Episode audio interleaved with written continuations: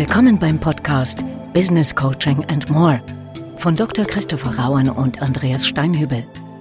Informationen und Inspiration für Coaching-Profis und alle, die es werden wollen. Mein Name ist Christopher Rauen. Und mein Name ist Andreas Steinhübel. Wir arbeiten beide seit über 25 Jahren als Business Coaches und sind ursprünglich Diplompsychologen. Und mit diesem Podcast wollen wir unsere Erfahrungen rund um das Thema Coaching teilen – und auch dabei über den Tellerrand hinausblicken. Und heute wollen wir uns mit dem Thema Sinn im Coaching beschäftigen. Das ist ja direkt ein großes Wort. Ne? Sinn, was ist Sinn? Äh, wir lesen überall in Organisationszusammenhängen Purpose. Und jetzt wollen wir heute uns gemeinsam mit der Sinnfrage beschäftigen. Wow, dickes Brett, oder Christopher? Vielleicht sogar eines der dicksten Bretter überhaupt, was man im Coaching bohren kann. Und ich mache immer wieder die Erfahrung, wenn ein gewisses Vertrauen da ist und man halt natürlich auch Klienten hat, die auch tiefergehend arbeiten wollen, dass dann das Thema Sinn früher oder später im Coaching eine wichtige Rolle spielen wird. Für mich ist das Thema Sinn sehr, sehr eng verknüpft mit dem Thema Werte, weil ich immer sage, man kann nicht über Sinn reden oder über Sinnhaftigkeit reden, wenn man vorher nicht über Werte gesprochen hat, was einem Menschen wichtig ist, was einem bedeutsam ist im Hinblick auf eine positive, angestrebte Zukunft. Und da gibt's natürlich sehr, sehr große Unterschiede. Ansonsten hätten wir ja die fertige Antwort für alle unsere Zuhörerinnen und Zuhörer an der Stelle schon, äh, was der Sinn des Lebens ist, der überhaupt der Sinn der Arbeit. Und wir wissen, wie die Antwort lautet, 42. Douglas Adams äh, per Anhalter durch die Galaxis hat das einfach für alle final schon äh, beantwortet. Und ich teile das sehr. Ich glaube auch, dass äh, Werte ein guter Zugang äh, sein kann zum Thema Sinn. Und äh, wir kommen gleich so ein bisschen, glaube ich, mal genauer drauf, wie, wie können wir das auch machen. Ich will eine Sache kurz einordnen, weil ich das ganz spannend finde. Vorher auch dich, dich direkt mal fragen, wie du das erlebst, weil ich habe den Eindruck, dass die Frage, was ist eigentlich mein Sinn in meiner Arbeit? Was ist mein Sinn in meinem Leben? Wie gelingt es mir, ein erfülltes, sinnorientiertes Leben zu stellen? Ich würde behaupten, so gefühlt bei mir in meiner Praxis vor fünf bis zehn Jahren war das eher ein Randthema. Und mein Eindruck ist so zwei, drei Jahre, seit zwei, drei Jahren ist das ein Thema wirklich von Relevanz? Also kein Thema, was ich einbringe als Coach, sondern wo viele Führungskräfte, auch sehr erfahrene, etablierte Führungskräfte auf einmal aus einem Gespräch mit dieser Frage um die Ecke kommen.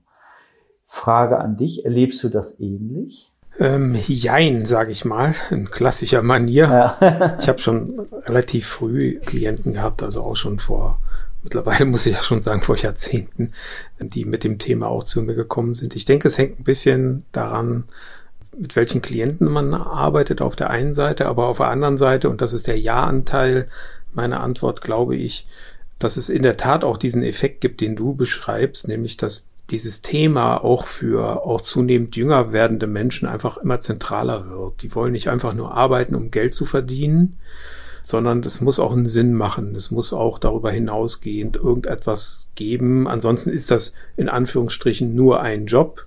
Und da wird dann auch gerne so auf Dienst nach Vorschrift dann halt auch bestanden, wenn es halt nur ein Job ist. Ich habe das heute sogar noch gelesen, dass gerade bei den äh, jüngeren Leuten, die sagen, ich möchte keine Überstunden machen, sondern ich werde dafür bezahlt für das, was ich hier halt arbeite und mehr mache ich dann halt auch nicht.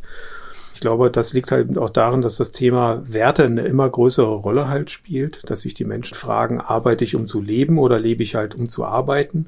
Und ich glaube, dass bei der ganz jungen Generation diese Frage einfach noch mehr im Vordergrund steht als bei den Generationen davor und dass das eben zu diesem Effekt halt auch führt, den du beschrieben hast. Ja, wir sehen es ja in, in vielen Organisationen auch, ne, die immer wieder versuchen, auch sinnorientierte äh, Arbeit zu ermöglichen, auch äh, wenn, wenn wir uns so, ich lese ja gerne Stellenanzeigen einfach aus Interesse, da sehe ich quasi fast in jeder zweiten Zeile, bei uns können Sie den Sinn in Ihrer Arbeit finden. Ne, so, das finde ich, finde ich immer so eine ziemlich äh, kecke und markige Ansage, weil wenn wir nochmal zum Eingang zurückkommen, müssten wir uns ja erstmal mit Grundwerten von Klienten, Klientinnen beschäftigen. Ne? Das war ja auch so dein, dein Denkpfad vorhin, dass, dass das eigentlich die Brücke ist zum Thema Sinn. Genau. Und pauschal kann man das ja gar nicht vorher beantworten, ob man den Sinn für jemanden sozusagen vorweg in seiner Firma schon realisieren kann. Es gibt natürlich so universelle Werte, die die meisten Menschen irgendwie so teilen, also Frieden, Freundschaft, entsprechende äh, Grundwerte, Freiheit, Gerechtigkeit. Da würde jetzt keiner sagen, ah, das will ich nicht. Aber klar, das Mischungsverhältnis zwischen den Werten, was man vielleicht dann am Ende doch ein bisschen mehr will als das andere, da unterscheiden sich Menschen schon. Und entsprechend, ähm, glaube ich, muss jeder für sich selbst halt herausfinden, ähm, was wirklich wichtig ist. Und äh, das kann man nicht pauschal versprechen. Und ich glaube, dass es auch gerade die Firmen sind, die solche, ich sag mal, Versprechungen machen oder solche Dinge in Aussicht stellen, dass die dann umso mehr ein Risiko haben, frustrierte Menschen zu erzeugen die dann gedacht haben, ich kann hier was erreichen und ich kann hier vielleicht tatsächlich etwas finden, was ich dann am Ende doch nicht finden kann. Das finde ich dann schon nicht so schlau, um es mal ganz klar zu formulieren, weil ich glaube, wenn man so eine sehr, sehr große Behauptung aufstellt, bei uns finden sie den Sinn, vielleicht auch sogar den Sinn dahinter, und man kann das dann halt nicht leben, dass es zwangsläufig zu einer Enttäuschung führen wird, führen muss und dass das dann eben in der Konsequenz auch bedeutet, dass die frisch angeworbenen Menschen dann nach gar nicht mal allzu langer Zeit dann auch wieder gehen werden. Das macht, um sozusagen beim Thema unseres Gesprächs zu bleiben, das macht keinen Sinn. genau. Und zwar auch ökonomisch auch keinen Sinn. Genau. Und jetzt, äh, wir haben ja, haben ja gesagt, jetzt können wir mal gucken, wie können wir eigentlich Klientinnen und Klienten helfen, über die Brücke von Werten ein bisschen dem Sinn näher zu kommen. Ne? Jetzt hast du ja gerade auch schon angeboten, Vermutlich gibt es Universalwerte, ähm, die ziemlich viele Menschen teilen. Aber vielleicht können wir beide ja auch mal einfach berichten, wie, wie, wie gehen wir das auch an, wenn wir so fast anfassbar mal äh, fürs Coaching machen. Vielleicht magst du mal beschreiben, wie hilfst du denn einem Klienten bei der Suche nach äh, passenden Werten? Gibt es eine Methodik, die du benutzt? Also klar habe ich eine nicht nur eine, sondern mehrere Methodiken. Ich beschreibe mal eine, wenn ich mit einem berufsbezogenen Coaching arbeite, mit einer Führungskraft arbeite und es geht jetzt in der Regel im Coaching erstmal um eine, eine firmenbezogene Frage, um halt den Business-Kontext. Äh, dann bin ich immer gerne dabei zu fragen, was sind die Dinge, die Sie von Ihren eigenen Mitarbeitern denn erwarten? Ja weil dahinter verbergen sich ja Werte. Mhm. Also ich frage nicht direkt, was sind ihre Werte, weil dann kommen halt häufig so, naja, ich sag mal so allerwelts Werte, die man halt gerne hört. Da gibt's auch viel Tendenz zur sozialen Erwünschtheit in den Antworten. Sondern ich frage ganz konkret, was erwarten Sie denn von Ihren Mitarbeitern? Sollen die pünktlich sein, fleißig, strebsam? Ja, sollen die gehorchen? Sollen die tun, was sie sagen? Oder sollen die äh, Unternehmer im Unternehmen halt sein. Da hat ja jede Führungskraft so seine eigene Philosophie. Und dann frage ich natürlich auch immer, was darf denn ein Mitarbeiter bei Ihnen auf gar keinen Fall tun? Und was ich auch immer gerne frage, ist, was sind Sie denn bereit zu geben auf der anderen Seite? Also nicht nur, was erwarten Sie, sondern was geben Sie halt auch rein? Äh, und anhand dieser Fragen und vor allen Dingen anhand dieser Antworten kriegen wir meistens schon ein sehr gutes erstes Gespür dafür, was jemandem wichtig ist. Gut, jetzt erstmal natürlich im Führungskontext. Aber wenn das jemandem wirklich sehr wichtig ist, dann habe ich zumindest immer wieder feststellen können, dass da häufig Werte dahinter stecken. Zum Beispiel ähm, sowas wie Gerechtigkeit. Ja, ich will, dass die Menschen von mir gleich behandelt werden. Das wird manchmal zum Beispiel genannt.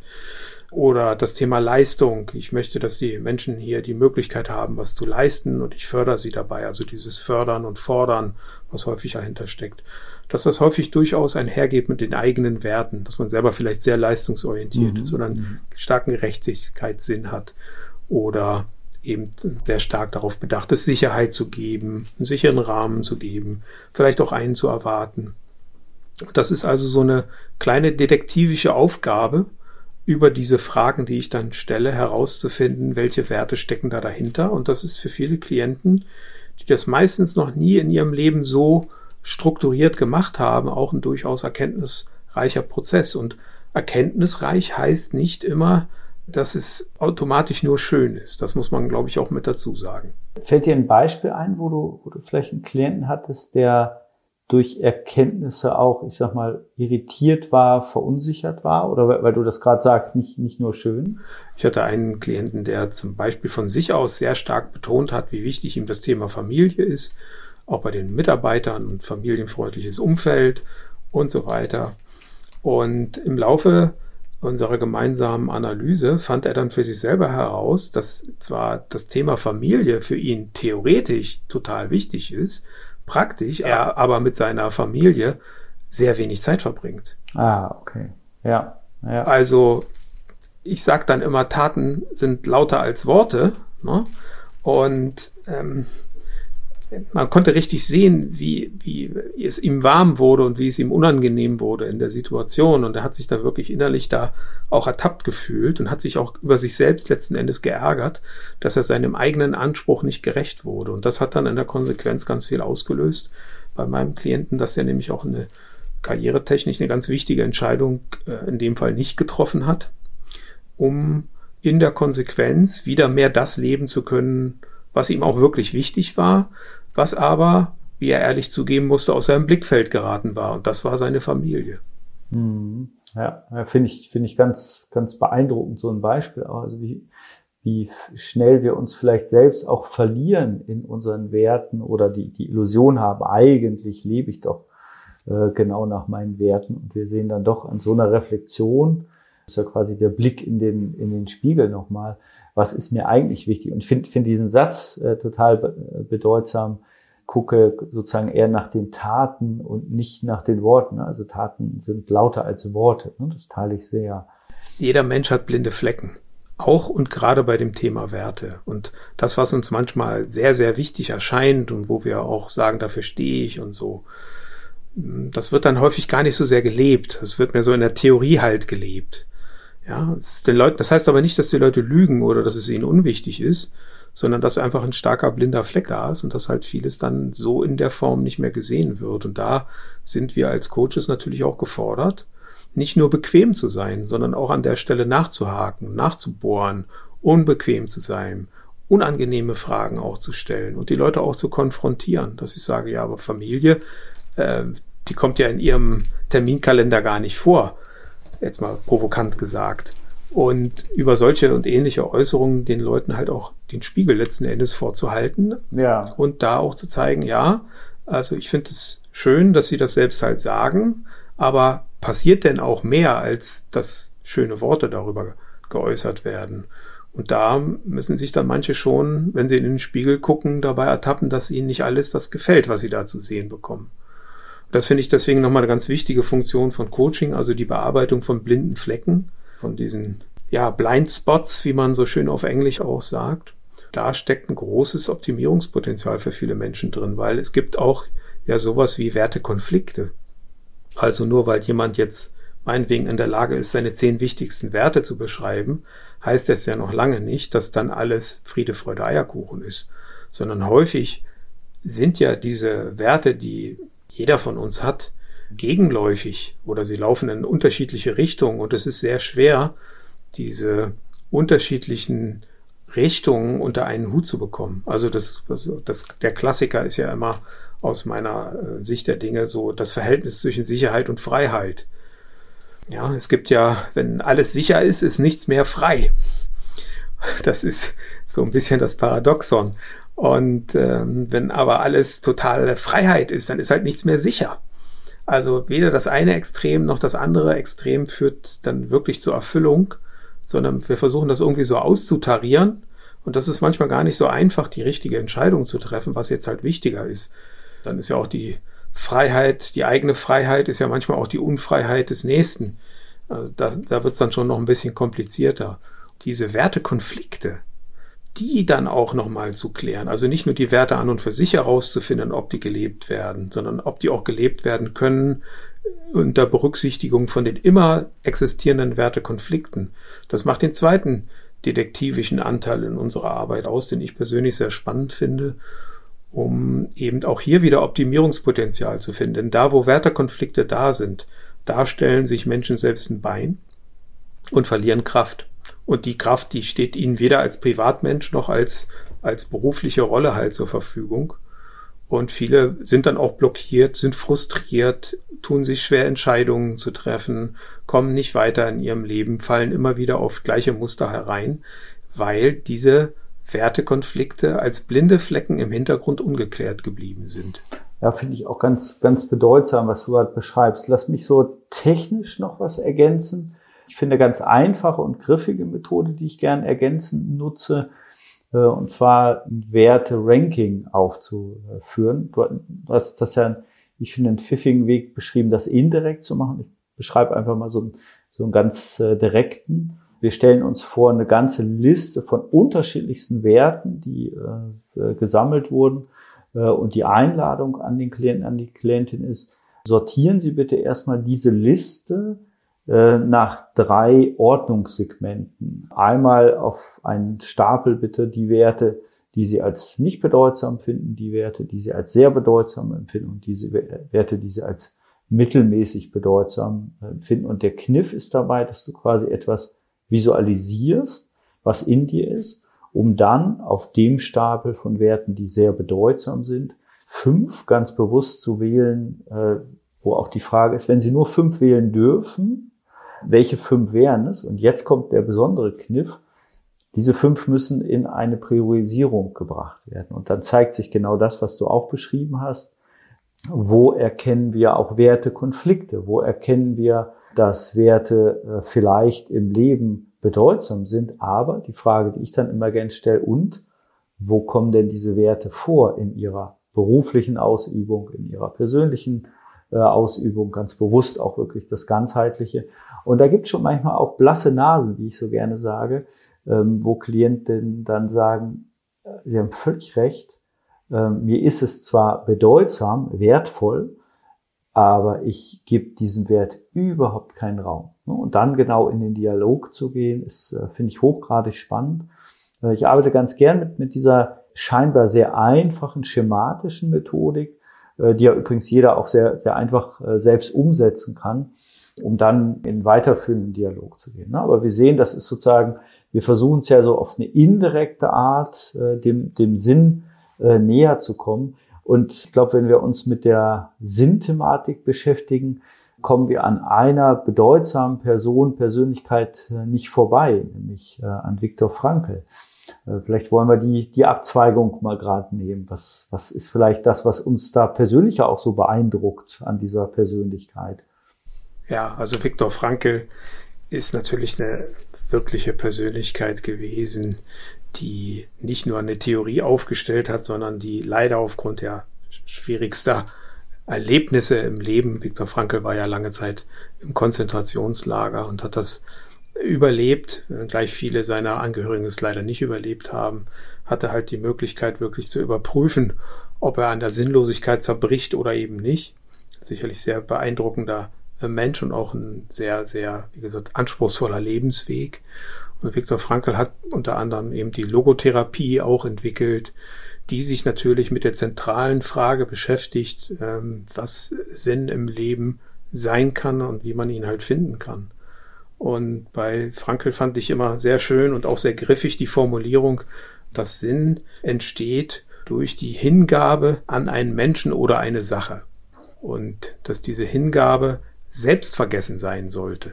Also Frankel war der Überzeugung, dass nicht das direkte Anstreben eines Sinns zur Erfüllung führt, sondern dass tatsächlich dieser Versuch sozusagen den Sinn sofort zu finden, ohne Umweg, ohne die Hingabe zu einem Menschen oder einer Sache, dass das eine Sackgasse darstellt und dass das diese scheinbare Abkürzung eben zur Sackgasse wird das finde ich immer ein sehr schönes Bild bei den Menschen, die sozusagen Selbstverwirklichung und Sinn sofort auf dem direkten Weg versuchen zu erreichen, dabei aber letzten Endes sich eben nicht einem anderen Menschen oder einer Sache halt widmen, sondern sehr, sehr stark auf sich selbst fokussiert sind, sozusagen egozentrisch dadurch auch werden, also auf sich selbst fokussiert sind, um sich selbst halt herum kreisen, dass das eben häufig nicht der Weg ist, tatsächlich den Sinn im eigenen Leben zu finden, sondern dass das leider eben häufig zu einer ja, zu einem falschen Weg, zu einer Sackgasse halt führt. Und ich finde, das ist, glaube ich, nochmal ein,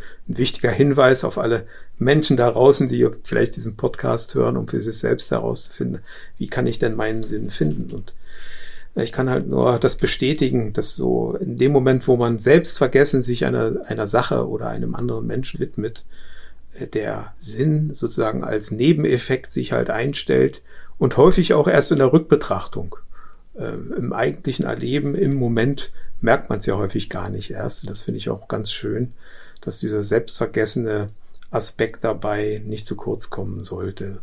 Und dass eben, wie gesagt, die Abkürzung, sagte Frankel so schön, führt in die Sackgasse. Und ich glaube, dieser Satz hat auch nach wie vor da Gültigkeit. Und da gibt's halt deswegen auch nicht den einen richtigen Weg, der jetzt für alle äh, passt, sondern jeder muss letzten Endes für sich selbst herausfinden, was ist mir wichtig, wo empfinde ich Sinn und das kann für andere auch unsinnig sein. Ich glaube, das ist nochmal ein wichtiger Aspekt, da nicht zu sagen, es gibt so den Sinn und der muss auch von allen anderen geteilt werden, sondern dass man da auch durchaus sich selbst eingestehen darf, ähm, das macht für mich Sinn. Das sollte vielleicht nicht zu egozentrisch werden, also zu sehr auf sich selbst bezogen, das ist dann erfahrungsgemäß auch nicht mehr so ganz gut. Aber es sollte auch nicht zu sehr an den Bedürfnissen anderer nur ausschließlich ausgerichtet sein, weil da verliert man sich dann natürlich auch häufig selbst bei. Und ich finde gerade so diesen Gedanken fast äh, ja retro klingend, aber ich finde eine, eine tolle Kritik auch fast an der heutigen Zeit. Also dieser Begriff Hingabe, ne, habe ich gerade nochmal gedacht, den verwendet ja kaum einer mehr. Ja, sondern ich, glaube, wir leben durchaus in einer Zeit, wo erstmal individuelle Selbstoptimierung äh, scheinbar das Nonplusultra ist. Ne? Und da, das glaube ich, das, wo wir auch schon öfter mal gesprochen haben, gerade so dieses, ich gebe mich einer Sache hin. Und ich finde, find, Frankel hat das ja nochmal dick unterstrichen, in dem Moment, wo ich es verkrampft versuche, also etwas zu bekommen, zack, in dem Moment zerreiße ich's. Ja? Und in dem Moment, wo ich wirklich äh, Frankel benutzt den Begriff Flow nicht, aber das wäre ja eigentlich die, die heutige Beschreibung fast. Ja, ich bin tief versunken in etwas. Ich bin erfüllt von etwas oder einer tiefen, tiefen Begegnung mit einem anderen Menschen. Dann kann ich so etwas wie Sinn erfahren. Ja, das heißt, das ist ja auch das, wie wir es jetzt beschrieben haben, wenn wir mit Menschen arbeiten, die die Sinnfrage im weitesten Sinne äh, stellen. Ähm, dass wir nicht explizit an dieser Sinnfrage arbeiten. Und jetzt arbeiten wir, wir machen eine Flipchart-Seite. Was ist der Sinn in Ihrem Leben? Nein, genau so nicht, sondern indirekt und fast, ich will noch so eins, eins anbieten, weil wir ja oft im Coaching so dieses Bild haben, zwei Menschen sitzen zusammen und sind, sind in einem, einem Business-Kontext im Dialog. Ich weiß, dass wir das beide ja tun, mag das mal teilen, eben auch mit Klientinnen und Klienten ganz bewusst spazieren zu gehen also raus in die Natur beispielsweise.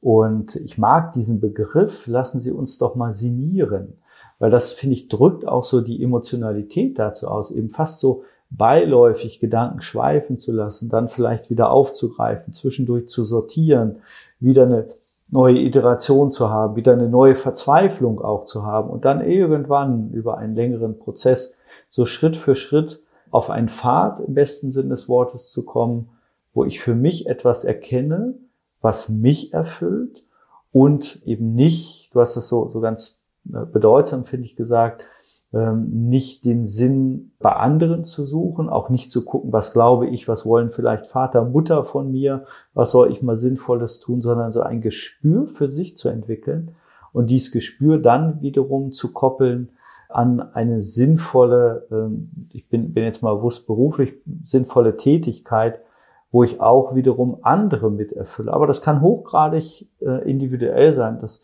mag ich nochmal dick unterstreichen, weil wir so momentan in vielen nochmal, hörst die Kritik daraus oder liebe Hörerinnen und Hörer, Sie, Sie hören die Kritik raus, wenn das so übergeordnete Purpose-Programme sind, wo man sagt, so, und jetzt haben wir drei Leitsätze, dafür steht unsere Organisation und da geht kein Blatt vorbei. Äh, und da kommt mir tatsächlich auch im, im organisationalen Zusammenhang das Individuum zu kurz. Also was bedeutet eigentlich ein erfüllter Tag für dich? Das wäre zum Beispiel eine ganz tolle Personalfrage, die man ja durchaus mal stellen kann. Und was könnten wir dazu beitragen, damit du möglichst viel von dieser Sinnhaftigkeit bei uns erfährst. Ja, was ganz anderes als, als die, die Annonce, die ich schon äh, benannt habe. Da könnte ich mich ein bisschen echauffieren, das merkst du jetzt auch gerade. Ja, jetzt haben wir äh, viel über das Thema Sinn gesprochen. Du hast aber gerade nochmal also ein ganz wichtiges Stichwort genannt und ich glaube, darüber sollten wir nicht hinweggehen. Äh, das ist das Thema Verzweiflung. Was machen wir denn? Und das kommt ja vor, wenn wir Menschen begegnen, die sagen, ich habe keinen Sinn mehr. Ich finde keinen Sinn mehr in dem, was ich da tue und vielleicht auch nicht mal mehr in meinem Leben. Mir kommt alles irgendwie sinnlos vor und das ja häufig verbunden ist mit diesem Gefühl von Verzweiflung. Und sicherlich wirst du solche äh, Klienten und Situationen ja auch schon erlebt haben, Andreas. Ja, ja. Wie gehst du dann vor? Also erstmal, ich halte das für einen Teil von Coaching miteinander, dass sowas erstmal auch erlaubt ist, also ein Klient, eine Klientin sich das auch getraut, bei aller Leistungsorientierung sowas auch zu benennen, zu sagen, ich habe durchaus auch Momente des tiefen Verzweifeltseins, manchmal auch des Verzweifeltseins an dem, was ich tue, des Verzweifeltseins an der Welt, des Verzweifeltseins an mir selbst. Und tatsächlich geht's mir so, dass ich das erstmal äh, versuche, ganz bewusst mit dem Klienten anzunehmen als Teil des menschlichen Daseins. Das klingt vielleicht erstmal äh, schwer annehmbar. Aber ich glaube, dass ein Teil auch ist, verzweifelt zu sein und wieder zurückzukommen zu einer Orientierung auf den Sinn. Also das sozusagen erstmal äh, auch sein zu lassen, also es sein zu lassen, es sich einzugestehen. Das ist, das ist ein Teil. Natürlich geht bei mir eine zweite Klammer äh, auf, die wir in einem anderen Podcast ja schon mal besprochen hatten. Wo ziehe ich eigentlich die Grenze dann, wo jemand von tiefer Verzweiflung eventuell auch in ähm, die Situation von Depression äh, versinken kann. Das ein bisschen so als, als äh, diagnostische Idee. Wie gesagt, Verweis auf, auf den äh, Podcast zum Thema äh, Coaching und Psychotherapie. Äh, aber jetzt bleiben wir erstmal so, sozusagen in dem, in dem bewusst gesunden Bereich und dann auch zu gucken, wo könnte denn etwas Neues entstehen, äh, und ich glaube ohnehin, dass im Coaching auch so ein Gefühl von Traurigkeit, auch ein Gefühl von, ich weiß es jetzt gerade noch nicht, annehmbar sein sollte. Und ich bin bewusst, jetzt gucke ich mal ganz bewusst sprachlich eben reingegangen ins noch nicht. Ne, für mich steckt da eben auch diese, ähm, der Aspekt drin, es lässt sich wieder entdecken. Vielleicht nicht an der Stelle, vielleicht nicht sofort. Ja, das heißt eine Einladung zum Suchmodus, ne, würde ich, würde ich an der Stelle äh, nochmal anbieten.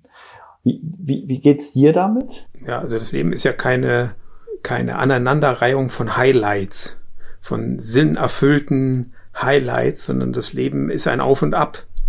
Und dazu gehört natürlich auch Phasen von, von absoluter Sinnerfüllung, wo man voll identifiziert ist und daran aufgeht in einer Sache zum Beispiel.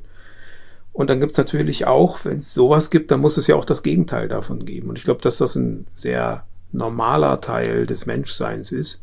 Und das jetzt auch nicht automatisch wegzudrücken, sondern auch zu sagen, ja, und manchmal ist das auch sinnlos, was ich tue. Und manchmal empfinde ich vielleicht auch diese Leere, aber ich empfinde sie nicht immer. Und ich kann mich immer noch daran erinnern, ich glaube, das ist auch ein wichtiges Kriterium, um es von einer psychischen Störung halt abzugrenzen. Ich kann mich immer noch daran erinnern, welche Punkte es in meinem Leben gegeben hat und auch immer noch gibt, wo ich Hingabe spüre, wo ich mich hingezogen fühle, wo ich Sinnerfüllung erfahren kann. Und ich würde sagen, erst an dem Moment, wo das überhaupt nicht mehr möglich ist, wo ich mich weder erinnern kann, noch daran vorstellen kann, dass es wieder so sein könnte, da wäre dann in der Tat der Weg dann wahrscheinlich offen liegend zum Bereich Psychotherapie. Und deswegen glaube ich, ja, es gehört zum Leben mit dazu, aber es gibt eben auch natürlich Punkte, wo man sagt, da brauchst dann kein Coaching mehr, dann brauchst dann tiefere Formen von Unterstützung, zum Beispiel eben eine therapeutische Begleitung, die einem da halt helfen kann, wenn alles schwarz geworden ist. Weil das dann nicht mehr sozusagen zu dem normalen Wechselspiel zwischen oben und unten dazu gehört, sondern da dann eben ein Tunnel aufgemacht wird in eine ganz andere Richtung. Und äh, ich glaube, da sollte man natürlich dann auch entsprechend vorsichtig sein. Ich teile das sehr, was, was du sagst. Also gerade so zum Leben gehört aus meiner Überzeugung auch dazu, Tage zu haben von Verzweiflung, Tage von Genervtheit. Und wenn, wenn wir ganz ehrlich sind, glaube ich, können wir bei uns beiden ja auch sagen, wir haben doch auch Tage und äh, teilweise auch Wochen, wo wir wahrscheinlich denken, bei allem erfüllt sein von dem, was wir tun dürfen. Was für eine verdammte Scheiße auf gut Deutsch. Ja? Muss ich mich schon wieder damit beschäftigen? Ne? So, Ne, jetzt sind wir beide ja auch, auch Unternehmer und äh, auch da haben wir viele Rahmenbedingungen, die, glaube ich, für uns beide nicht immer lustig und angenehm sind. Und sie gehören halt irgendwie dazu. Ne? Und so dieses, also Leben ist nicht nur äh, immer mit Smileys durch die Gegend zu laufen, sondern es ist manchmal auch Unangenehmes auszuhalten. Auch das finde ich, finde ich einen wichtigen Punkt, beim Thema äh, Sinn und äh, wertorientiertem Coaching. Ich mag auf eine Literatur noch mal ganz ganz kurz äh, zu sprechen kommen, da noch mal kurz abbiegen, weil mich das persönlich auch wirklich sehr inspiriert hat. Friedemann Schulz von Thun, der ähm, seine letzte Veröffentlichung Erfülltes Leben, ein kleines Modell für eine große Idee. Und ohnehin finde ich Friedemann Schulz von Thun für seine griffigen Modelle und seine ähm, äh, gut zugänglichen äh, Modelle sehr, sehr beeindruckend. Und ich finde das, also ich will jetzt gar, gar nicht eine, eine Buchempfehlung geben, aber ich will nur ganz persönlich sagen, dass da so ein paar Inspirationen durchaus für mich drin waren. Ich will so durch zwei, drei Mal ganz, ganz kurz äh, nur so, so highlighten oder durch, äh, durchskippen. Äh, er unterscheidet zum Beispiel äh, fünf Bereiche von Erfüllung. Einmal die Wunscherfüllung, die Sinnerfüllung, die biografische Erfüllung, die Daseinserfüllung und dann irgendwann die Selbsterfüllung. Und allein so eine Systematik, an welchen Stellen habe ich zum Beispiel eine biografische Erfüllung erlebt, äh, sich damit zu beschäftigen, an welchen Stellen ähm, habe ich vielleicht Wünsche, die noch nicht artikuliert sind, etc. Ja, finde ich, finde ich einfach so als Systematik oder als, äh, ja, auch als, als Selbstcoaching durchaus nochmal noch mal ganz schön. Und ich will hier ist ein Zitat, das ich einfach noch ganz kurz vorlesen will vom Theologen Adolf von Harnack. Nur was wir ersehen, ist unser Eigentum. Was wir besitzen, haben wir schon verloren. Finde ich einen schönen Satz, über den sich sicherlich lohnt, am Kaminfeuer zu sinnieren. Ja, das wäre schon fast das perfekte Schlusswort für unseren heutigen Podcast. Aber einen kleinen Gedanken möchte ich auch noch mit reingeben zum Abschluss, nämlich dass Sinn nicht zwangsläufig immer was riesengroßes sein muss, sondern dass man manchmal auch in einer ganz kleinen Beobachtung, in einer ganz kleinen Tat, in etwas grundsätzlich ganz Kleinem auch einen Sinn finden kann, in all dem Wahnsinn, der uns manchmal umgeben mag. Vielleicht das auch nochmal mit als ein Gedanke. Also auch im Kleinen, im Mini kann der Sinn halt auch drin stecken. Und in dem Sinne wünschen wir Ihnen und euch natürlich auch immer wieder jeden Tag einen kleinen Sinn zu finden. Und für heute sagen wir wie üblich Tschüss und auf Wiederhören. Tschüss und auf Wiederhören. Sie hörten den Podcast Business Coaching and More. Wenn es Ihnen gefallen hat und Sie die kommende Ausgabe nicht versäumen möchten, abonnieren Sie bitte den Podcast. Auf Wiederhören.